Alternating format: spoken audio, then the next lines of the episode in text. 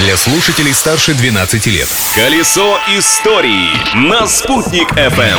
Всем большой солнечный привет! У микрофона Юлии Санбердина, а значит в ближайшие пару минут мы откладываем мысли о будущем, отключаемся от настоящего и оглядываемся на прошлое, которым, безусловно, нельзя жить, но помнить необходимо. Об истории этой даты далее в программе. Праздник дня! Сегодня последнее воскресенье ноября, а значит пришло время поздравить самую дорогую и родную женщину в жизни каждого человека. Сегодня в России отмечается День матери.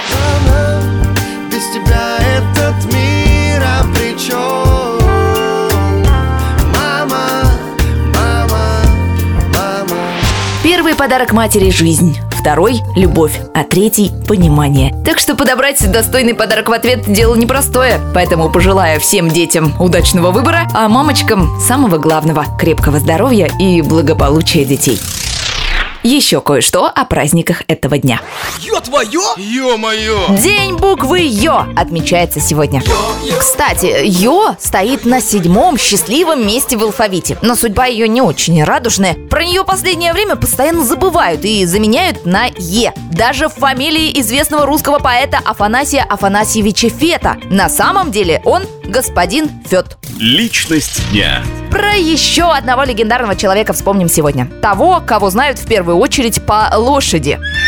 29 ноября началось первое путешествие по Центральной Азии географа и натуралиста Николая Пржевальского. У нас в Уфе, в Орджоникидзевском районе, есть улица, названная его именем. И это неспроста, ведь великий путешественник косвенно помог нашему городу обзавестись своей метеорологической станцией. В нескольких путешествиях Пржевальскому наблюдать за погодой помогал наш земляк, который позже стал начальником Уфимской метеостанции.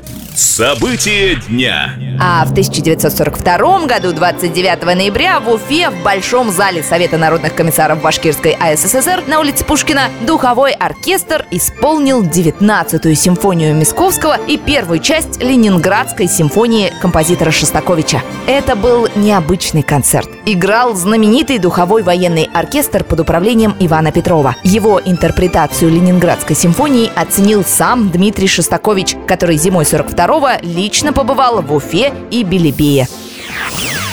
В истории этого дня мы с вами побывали. Пора настраиваться на новое путешествие. Состоится оно завтра в то же время. Я, Юлия Санбердина, уже прокладываю маршрут. А вы пока наслаждайтесь жизнью, не стесняйтесь. Колесо истории на «Спутник FM.